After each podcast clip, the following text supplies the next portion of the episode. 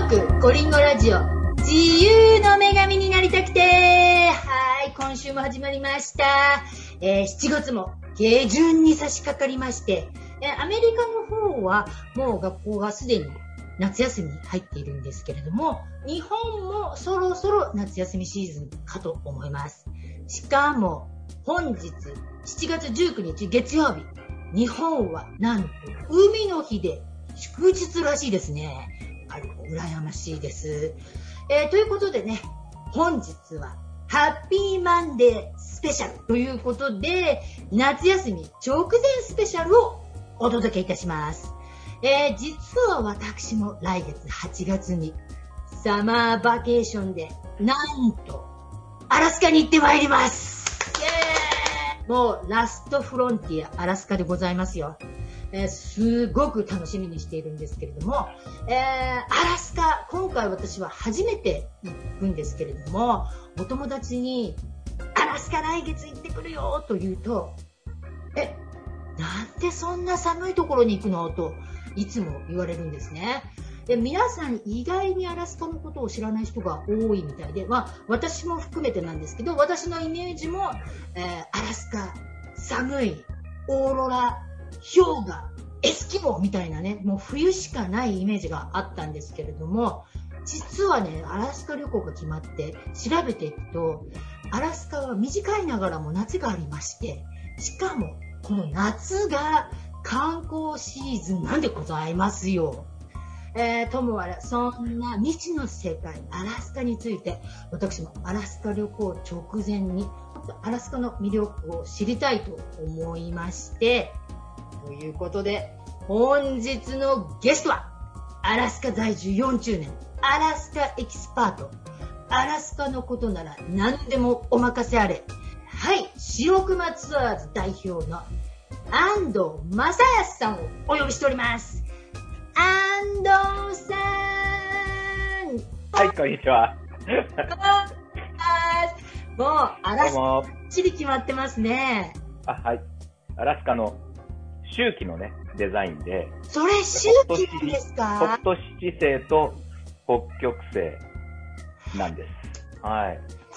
周期なんだわ。私私もアラスカ行ったらその T シャツ欲しい。いやいや。今回ね、私、アラスカに行くので、ぜひアラスカ在住の人のお話を伺いたいと思いまして、しかもさっきも冒頭で申し上げた通り、皆さんアラスカをかなり誤解しているところがあると思うんですよ。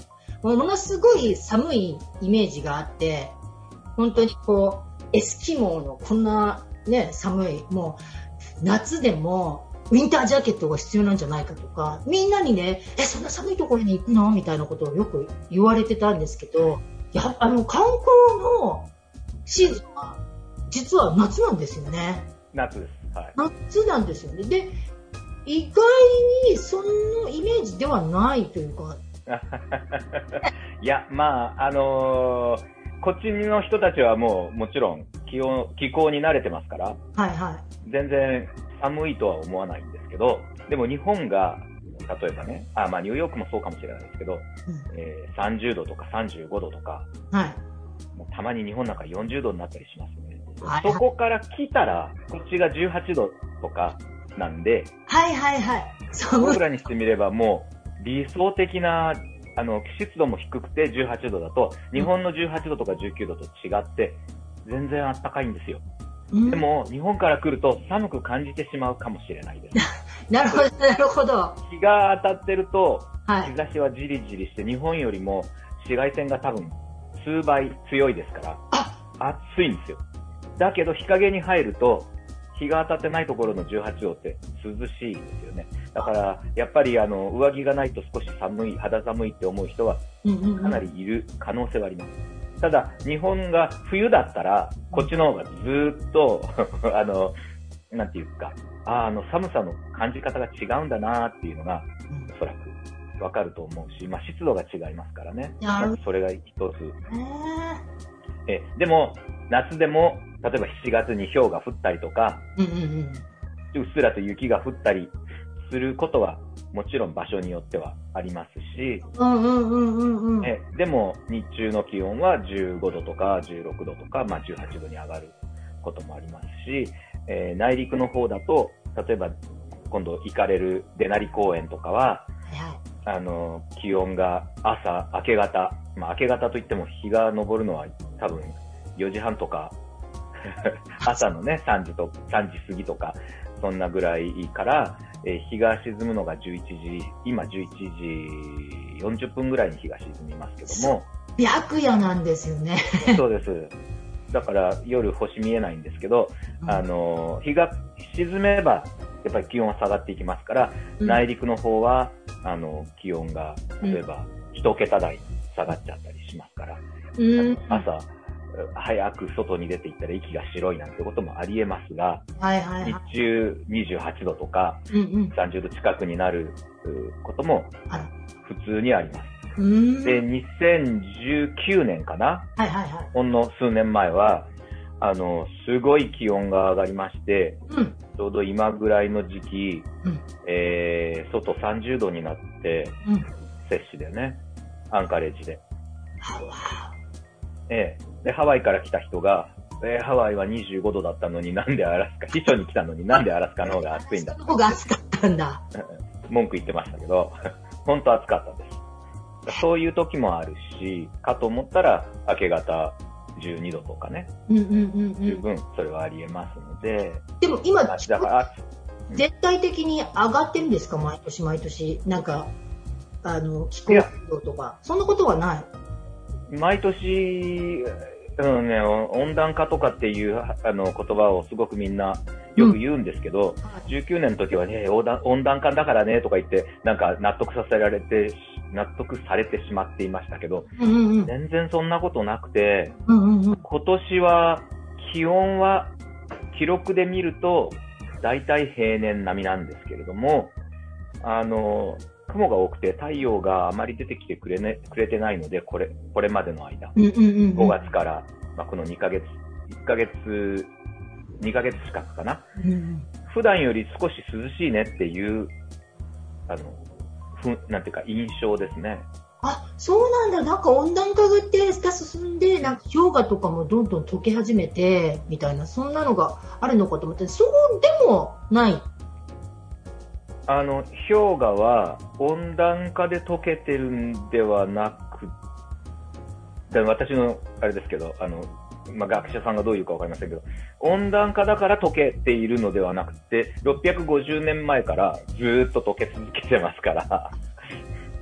温暖化とかそういうのじゃなくて、溶け続けてるんだ。まあ、そう、だから温暖化っていうのが、その、氷河期があって、それから、えー、間氷期っていうんですけども、氷河期と氷河期の間ですね。うん、その間は暖かくなっていくわけですよね。はいはいはい。氷河期はあの気温が下がるわけですから。だからそこから650年前にミニ氷河期があったって言われてるんですけど、そこから考えたら温暖化はしてると思います。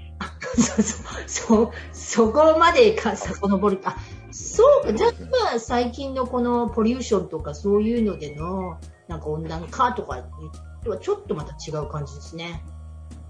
そうですね。だって最近に始まったことではないし、うんうん、で我々が、私、あの、アラスカ在住、実は39年で、来年40年になり来年40年だ、はい、ああ、おめでとうございます。私ね、来年、ニューヨーク在住20年。おお。はい、一緒。まだ子供ですね。来年、来年私、今19年、ニューヨーク。じゃあ、早速ですけれども、マスさんに、アラスカの魅力をドーンと語ってもらおうと思うんですけれども、アラスカに40年やっぱり住んでるってことは、アラスカにこう、フォーリンラブしちゃったわけですよね。アラスカに魅了されたわけですよね。あもちろんです。アラスカ好きで住んでますから。好きで、好きで住んでらっしゃるんですよね。アラスカってね、好きじゃないと住めないっすよ。逆にそう、確かに。逆に言うと。確かにそうだ。で、そう、人を選ぶんですよ。だから、誰もがみんなアラスカ大好きになるかっていうと、うん、ちょっと疑問はありますね。まず最初に、アラスカ寒いんでしょって言われて、でも、あの、来ようとも思わない人もいるし、えー、もう全く興味を示さない方もいらっしゃる。それはもう仕方がないことだなと。で、だからアラスカがユニークであり得るわけで、で、まあ、とりあえず、まず興味を持つ持たないが一つですよね。で、興味持って来てくれた中で、すっごい会う人もいれば、やっぱり、あの、もちろん自然は美しいし、誰が見てもすっごい美しいと思うし、この広大さ、うん、その日本とか、まあアメリカも広大なとこありますけど、はい、なんとアラスカって、アメリカの国土の4分の1以上のあの広さがあるわけで、え2番目に広いのがテキサスですけど、テキサス州の倍以上あるんですね。だから、もうね、あの、広大さという意味では、アラスカにかなうところは、あの州としてはないはいはいはい。はいはい。あの、それだけじゃなくて、その、なんていうの、数字のこの大きさとかそういうんではなくてね、うんうん、とにかく360度人工のものが何もないような、そういう光景って、本当ないんですよ。あの、出会える機会って。はいはい。だから、それがもう、アンカレッジから30分もちょっとこう、車で行ったら、そういうところに行くわけで、行けるわけで、はいはい。そういう、なんていうか、全体的なこの流れ体験、うん、うん、あと、それからまあ自然の景観、うん、ダイナミックさって言ったらもう、本当に、あのー、他に、僕はまあ、そんなに世界中行ってるわけではないですけども、うん、えー、ここに来て、うわ、すごいなと、まず思いましたよね。で、野生動物が、実は僕昨日あの山猫見たんですけども、リンクスっていう、うんうんうん、うちのすぐ近所で。え、でも、あれですよね。マサさんはアンカレッジに住んでらっしゃるんですか？アンカレッジの街の中に住んでるんですけど、まあ、ちょ、ちょっと街、ダウンタウンっていうところからは、ちょっと離れている住宅街なんですけど、普通の住宅街なんですが、うん、あの、たまに黒熊とかも、なんか最近、あの、グリズリーがの目撃目撃談があって気をつけろよみたいなのが回ってましたけどあのだってほらブリスリーってすごくデナリ公園に行っても見れたらラッキーって言われたんですけど。いやデナリ公園に行ったら大体あの運が悪かったら見れないです。逆に運が悪かったら見れないんだ。あもうやっぱり住んでる人の情報ありがたいわ。やっぱりオンラインあと、うん、あと、まあまあ、あの、えー、カトマイ公園とかっていう熊が集まる、今が本当にピークなんですけど、あの、鮭を取りに集まってくるんですよ。そういうところも。こう、熊が鮭取ってるところ、あ、それも見たかったなめちゃくちゃきあの高いですけどね、日帰りで950ドルします。アンカレですから。日帰りで900、あちょっと予算。まだだまだね、グリズリーはね、950ドルでしょ、だけど、あの、白熊見に行くツアーは、フェアバンクスから日帰りで2000ドルします。それ、白熊ツアーズさんのあのサイト見て、あ、白熊見たいと思ったけど、もうすぐカットさせちゃいました。でしょ？1999ドルとかですもんね。あの、日帰りツアーでしたよね。そうです、日帰りです。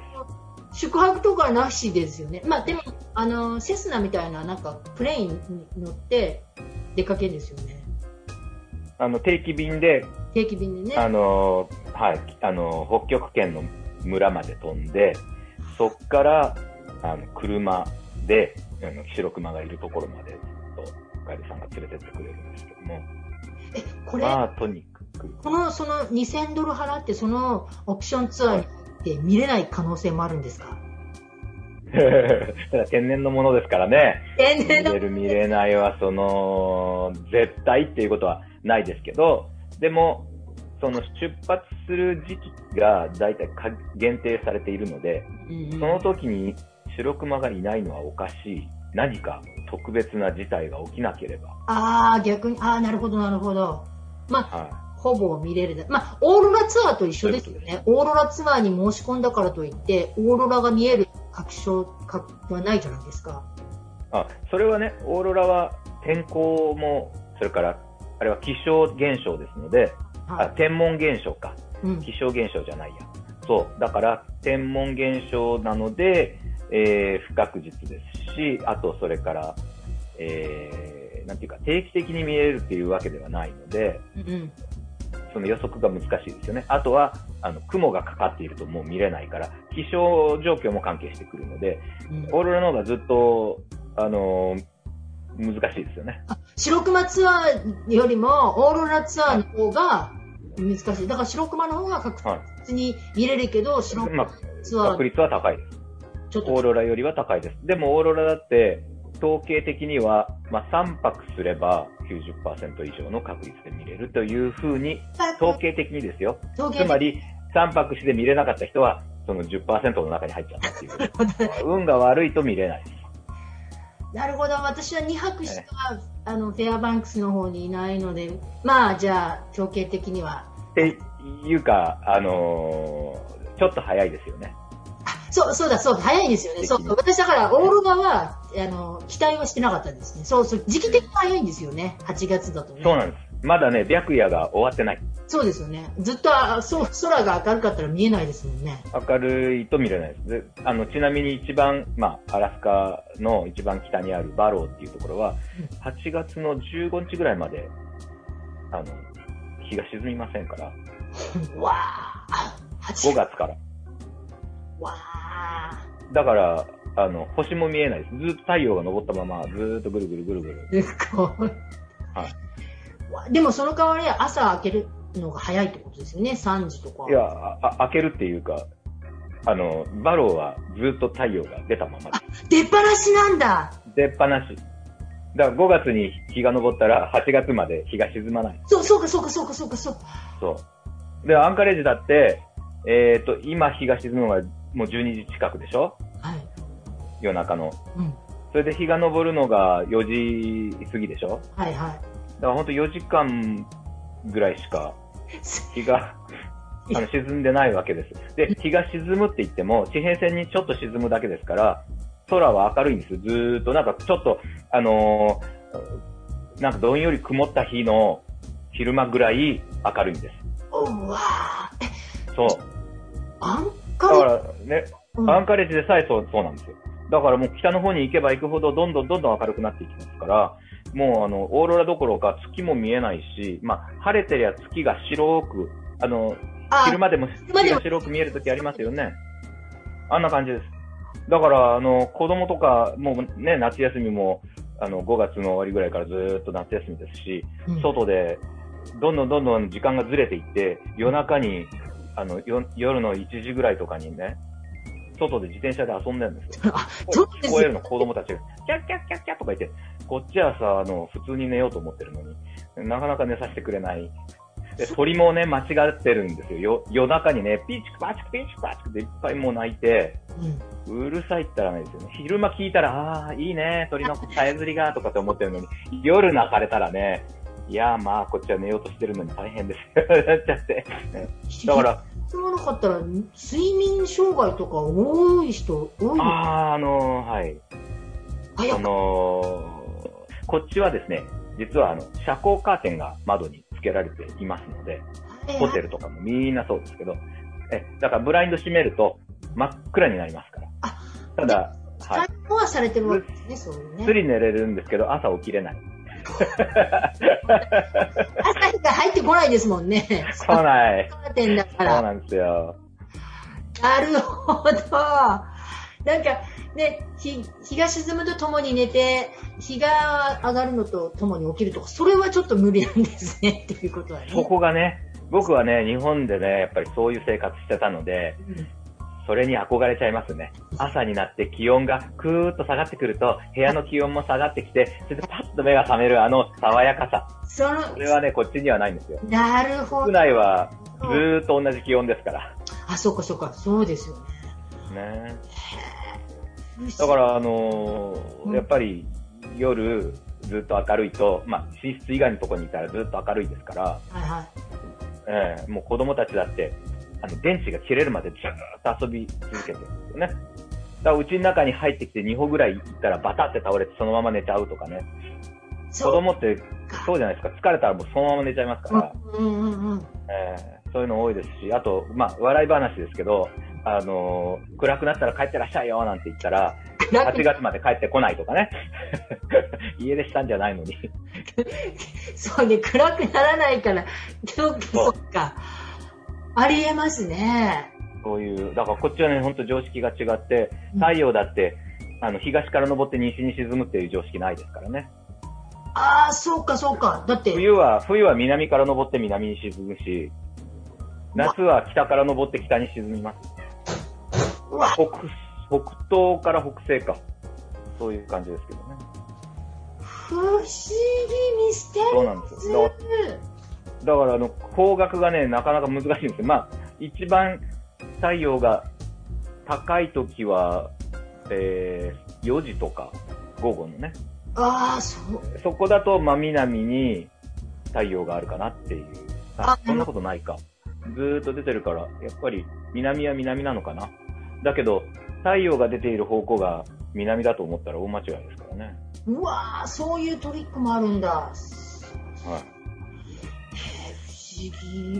いや、マサさん、じゃあ、でも、まあ今はね、アラスカすごい大好きだと思うんですけど、日本で生まれて育ったわけじゃないですか。日本で、はい。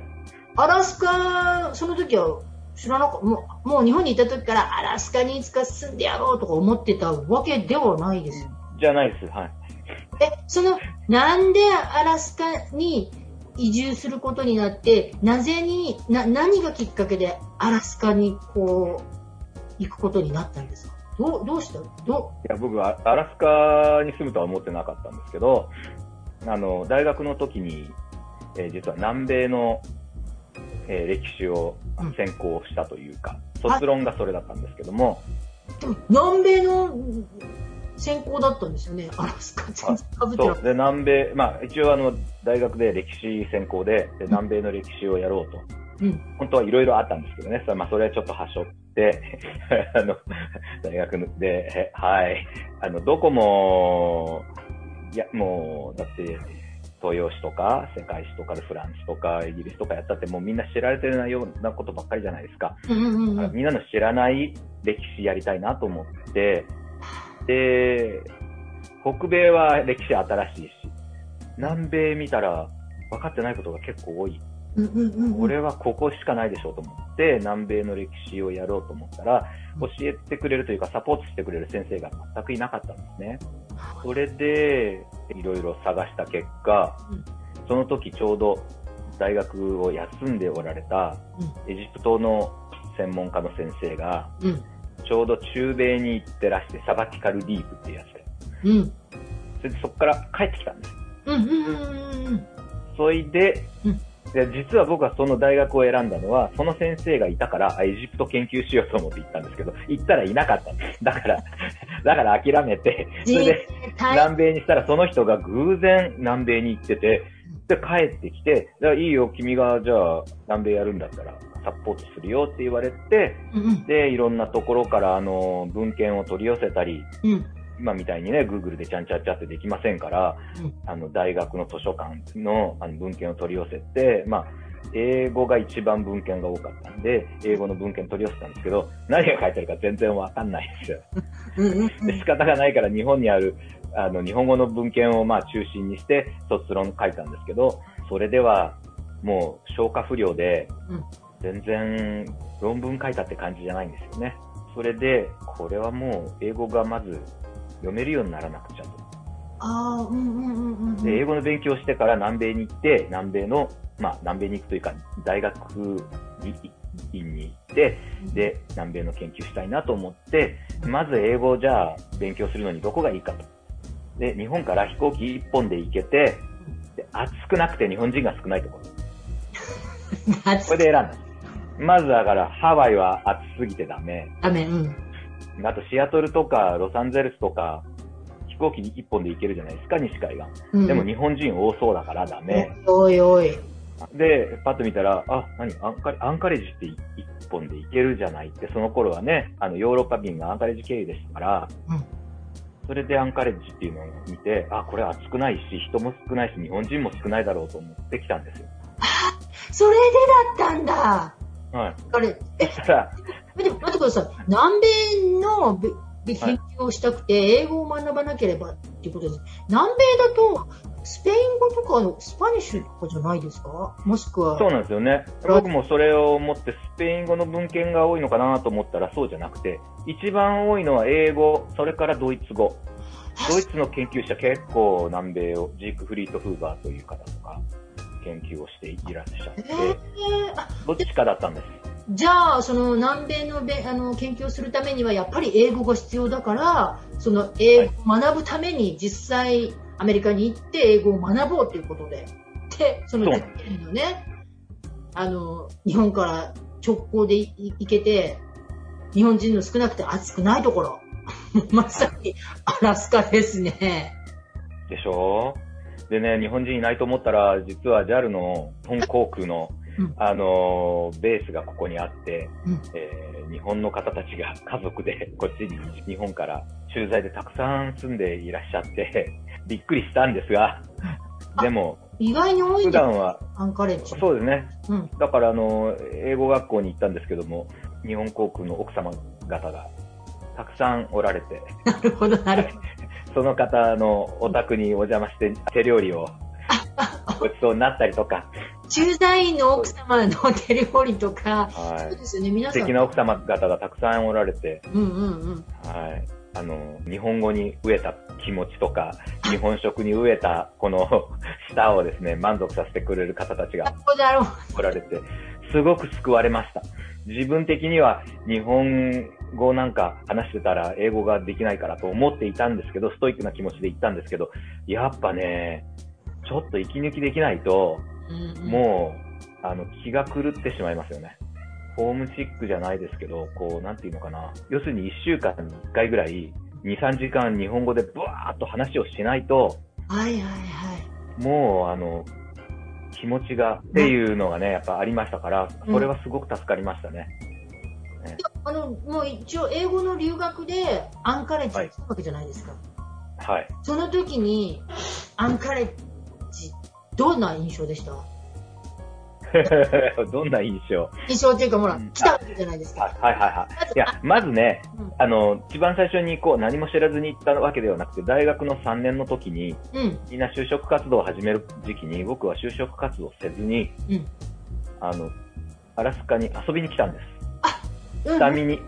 はいはいはいはいはいはい。その時に、まあ、釣りに行ったんですけども、鮭を釣りに海に行って、で、そこでね、やっぱいろんな人たちにすっごい親切にされて、英語喋れないのに、うん、なんか身振り手振りでなんとかなって、うん、で、鮭もいっぱい釣って帰っていったもんだから、もうすっごい思い出で、もう鮭がいっぱい釣れる。これ自給自足できるじゃん、みたいな。食っていけるじゃん、みたいな。そういうのと、あと、すっごいみんな親切だったんです。でも後から考えたら、そこで親切にしてくれた人たちは地元民じゃなくて大体観光に来てた人たちかな、と思うんですけども。でも、でもやっぱ極めつけは、ダウンタウンを歩いていると、都会なのに向こうから人が、まあたくさん人が歩いてるじゃないですか。はいはい、まあ日本ほどじゃないですけど。でも向こうから人が来ると、僕もこう、ちらっとこう見たりするわけですよね。で、目が合うと、ニコッと笑って、はいとか言って挨拶してくれるんです。全然知らない人なのに。はいはいはいはい。それがね、あの、アンカレッジは、ちっちゃくて可愛い女の人が多かったんです。実は。そうなんだ。まあ、僕も若かったですから、そういう女の子がね、あ可愛いなと思って見てたら、こっちをパッと見て目が合うと、ニコッと笑って、はーいなんて言われたらもうとろけちゃいますよね。とろけちゃうわ、まそうなんですよ。で、それがね、やっぱりね、大きかったね。そこか。すごいいいとこだなーって。なるほど。あーって。はい。アラスカ。そこか、ポイント。いや、まあ、大きいポイントではありましたけれども。はい、そうですね。それは、ニューヨークとかだったらないですもんね。そんな、ちらって何見てんのよみたいな。都会でね、そういうことがあるっていうのはすごく新鮮でして、わ、みんな挨拶するんだっていうのがすごい衝撃で。でそれで、アラスカにしようと思って大学を見に行って、うん、で、入学願書とか、そういうの持って、うん、で、帰国して、もうアラスカ、アラスカって、それから。あ、もうじゃあ、え、どうしたんですか？アラスカ、アラスカになっちゃいますけど、南米は？南米の研究はどうなっちゃったんですか？まずだからアラスカに行って、英語を勉強するぞ。もちろんこちらに来た後、うん、えー、英語学校を無事に出て、うん、それから、えー、大学院に入るべく、うん、えー、いろいろ調べましたよ。うん、だけど、アメリカの大学学費高いんですよね。高いの、あの、そう、留学生は高いのよね。そう。それでね、まあ、こっちに来た旅費も全部自分であの貯めたお金で来ましたから、はいはい、大学の間にアルバイトをして、うん、大学を卒業して1年働いて360万貯めたんです。360万円うん。はい。まあ、アルバイトいくつか掛け持ちしてやってるので、うんうん、そこでお金を貯めて大学そうなんです。その頃の、えー、換金レート1ドル218円ですから、今の半分ぐらい 倍ですね、要するに円換算すると。なので、360万といっても、こっちのドルに換算すると半額になってしまう、ね。そうかそうか。そう、だから大してなかったんです。ということで、大学院に行くのにお金が足りない。うん、で、奨学金出してもらえるところでいろいろ探したら、アラスカの、アラスカパシフィック大学っていうところが、はいはいはい。私が英語学校に行っていた学校なんですけど、うん、そこが奨学金出してくれる。おーうんうんうん。で、まあその時にちょうど、インターナショナル・スチューデント・オーガニゼーションっていうのを作って、うん、で、設立して副会長になって、いろいろそういう活動もしていたので、そういうのもまあ認められて、あと、スチューデントアンバサダーっていうことで、大学を、まあ、紹介する、あの、新入生たちが来たり、新入生候補が来た時に、大学を紹介してあげる、そういう活動とかも、まあ、校内で活動したので、うん、そういったものも、まあ、認められて、奨学金プラス、あと、校内で、留学生ですから働けないでしょう。うんうん、でも、校内、学校内で働いて、給料の代わりに、クレジットに回してくれるっていう制度が。すごいはいはいはい。それ、はい。それをすることで、授業料は全部免除になるという、そういう、まあ、方法を学校側が与えてくれたので、えー、アラスカの大学の大学院に行くことが決まったんです。おー、はいはいはいはいはい、はい。で、まあ、アラスカも好きになってきてましたし、その時も、もう、すごい、あの、もっと言うと、大学の英語学校の方に行ってた時の先生がまた美人で、その先生の 気に入られるように一生懸命勉強したから、英語もすごい、あの、やったんです。どんどんで上達していくんだもん。だって先生にね、英語見せられないし。そうなんですよ。だからね、そういう気持ちって、あれですね。たまには、あの、役に立ちますね。もうこれ、ほら、情熱だから人間感情で生きてるから、それがそうなんだ。本当にあの、あの先生に感謝しております。ブレンダって言うんですけど。わ、じゃあここでもまた女性パワーに助けられましたね。女性パワー。まあ、スケスケベ心と言っちゃってなんですけど、若気の至りというか、それも悪くはないですよ。それでね、もう英語も、あの、受験勉強の時なんか、目じゃないぐらい、まあ、受験勉強なんてほとんどしなかったですけど、英語はやりましたね。で、自分で授業料払ってるじゃないですか。まあもちろん大学も半分ぐらいは自分で、あの、日本のね、出してきましたけど、こっちの授業料、換算すると1単位1万円だったんですよ。1クラスって大体 4, 4単位とかでしょ。1万円かよとか思って、あの、1時間で1万円だったかな。お前、1時間で1万円、うん、だから、これは無駄にできないとも思ったし、うんうん、で先生にもやっぱりあの気に入られないとと思って、うんうん、まあ、すごいやりましたね。それもあります。はあ。それで、じゃあ、はい、かなり英語の力が伸びるわけじゃないですか、そこまで頑張るから。そうですね、ほとんど喋れなかったのに、まあ、えっ、ー、と、1年で、こっちであの、トッフルっていう試験がありますけれども、うんそれでもしで、まあ、600点満点ですよね。500何十点、500点の上、もう600点よりちょっとしたぐらいのところ、何回も取れて、まあ、本番はちょっと、もうそれよりも低かったですけど、まあ、まあいいや。あでも、ほぼ、ほぼ、あの、満点に近い、たあのあのね、出題者がね、この問題はこれを、こういうところを意図して出してんだな。で、これが引っ掛けの答えで、こっち側が本当の答えみたいな。そこまで読めるようになりました。そう、なんか、 TOEFL ってテクニックあるみたいですね。そのテクニックを。引っ掛け問題多いんですよ。うん、塾もあるみたいでね。うん。だから、あの、入学の受験の、あの、日本の問題も、そういう引っ掛け問題とか、そういうのが、英語のね、やつを後で、あの、ずっと何年か後なんですけど、その、日本の受験問題とか英語のやつ見てると、あ、これ、これ、これが引っ掛けの答えでうまくかかった人はこれに、これに丸つけるな、みたいな。そういうの分かるようになりましたか？で分かるようになりました。そこ、そのくらい勉強したってことですよね。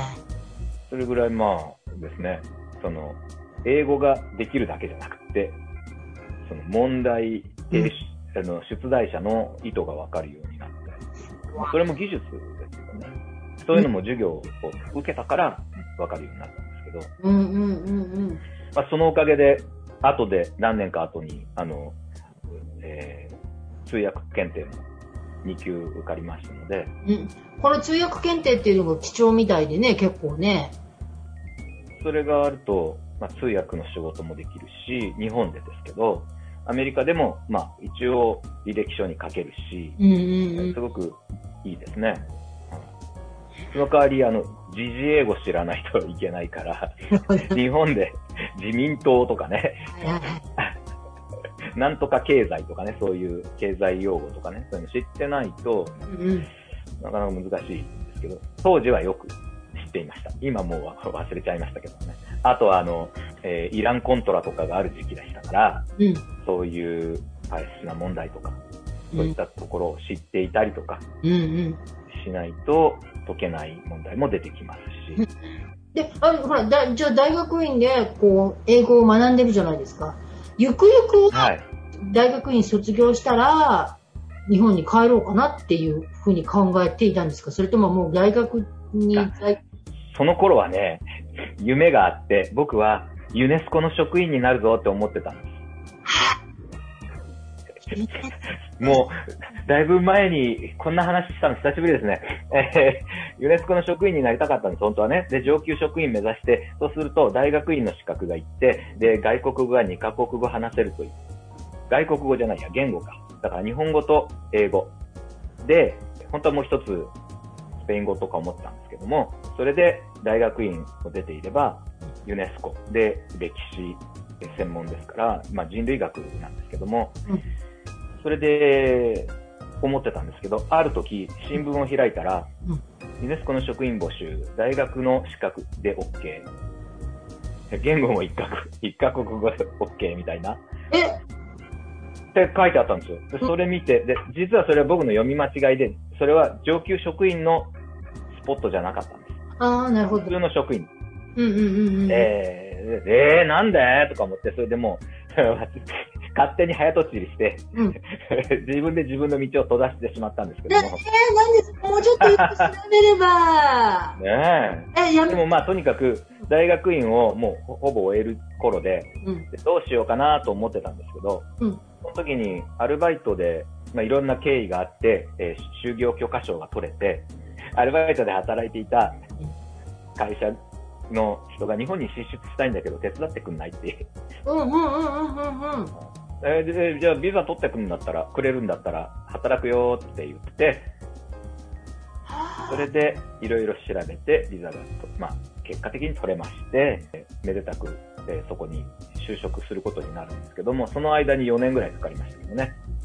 日本とアメリカのアラスカを行ったり来たりしながら、はい、はい、日本でもオフィスを立ててっていう、そういう。にはまあ、なんか就職が決まったというか、はい、そこで働くことになったので、アラスカに。はい、でももう気持ちは、気持ち的には、アラスカに住もう、日本に帰ろうとは思ってなかったんですね。だから、日本に帰るつもりはなくて、えー、なんとかしてアラスカに ね、あの、入れないかなと思っていたら、向こうからその話が。僕、あの、大体こう、何も考えてない時は何も来ないんですけど、はいはいはいはい。なんか、そろそろこういう風にしたいなと思うと、そういう話が舞い込んでくる、なんか、人生を送っていて、実際に就職活動を一回もしたことはありませんし、あ就活っていうのがわからんですね。で、はい。まあ、いろいろ、いろんなものが、そろそろこうしたいなと思うと、そうなっていくんですよ、なぜか。力が引き寄せじゃないですか、まさに。いや、わかんないです。でもね、あんまりね、あの、欲がない、言っちゃないですよね。そう、欲の塊、私なんて欲の塊だからね、こうなりたいって言うとなかなかならないですよ。でも強く思っていたらなれるんじゃないか。僕はそんな強く思ってないのに、そろそろこうだよな、こうなったらいいな、みたいな風にして、イメージが固まってくると、だんだんそっちの方になんか行っていくんですよね。なぜか、流れが。で、まあコロナの時は、あの、すごいびっくりしましたけどね。ええー、みたいな。だって、旅行の仕事やってるのに旅行がの仕事が全くなくなってしまったんで、うん、え、何？僕は開業しなくちゃいけないの？で、なんか、仕事探さなくちゃいけないの？って言って、でも、食うために仕事をするっていうことをやってなかったので、今まで。好きなことやってたらそれが仕事になっていましたから、アラスカの手、ね、手配やったり、あと、あの、実は剣道と居合を教えてるんですけども、そういったことを勝手に自分で好きなことをやっていて、やれてる状態だし、まあ、そっちの方も順調だったし、そっちの方ではお金はもらってませんけども、あのー、そろそろもうちょっとこう、稽古に力入れたいなと思ったらコロナで ツアーの仕事全くないから、稽古の方ばっかりになっちゃいましたから、え、ここまで極端にならなくてもよかったのになって思いましたけど、でも毎日道場行って稽古してましたからね。今もしてますけど。で、旅行業界はコロナで大打撃でしたよね。はい。だからそれまでブラック、ほほぼブラックですよね。旅行業、接客業って結構ブラックなんですよね。うん、ずーっと働いてますし、僕も取り留めもなく、あの、今なんか特に E メールですから、パソコン開いたりすれば、いつでもメール見れるし返事できますから、うん、ほぼ24時間、時間が、あ、メール来てるかなと思ってチェックしますからね、そうすると返事しますでしょ。だからもう仕事の奴隷のように、これ好きじゃなかったらやってられないと思うんですけど、好きだから楽しいから、あで、もう半分人助けみたいな感じでバーってやってますから、別にあのコスパ考えずに、もうどんどんどんどん、あの質問に答えられることは答え答えますよね。だから、で、それでもって、あの、別にうち通さなくても、逆に ホテルに直接連絡した方が安く取れるんじゃないですか？みたいなことをこう、パチャパチャパチャと打ったりとかして。いただいた時に、あの、私は、はい、アラスカ鉄道がもうブックいっぱいで、もうグーグルしまくって、はい、白熊ツアーズを見つけて、なんとかなりませんかねって、ね、うん、お電話して、こう、アドバイスをいただきつつ、しかも今、アラスカはレンタカー不足でコロナのためね、あの、レンタカーが借りられない状態で。借りられても高いの。まあ、でも、ああの、ハワイだってそうみたいですよ。なんか250ドルとか260ドルとかね。ハワイとアラスカとマイアミがそうみたいですうん。フロリダのね。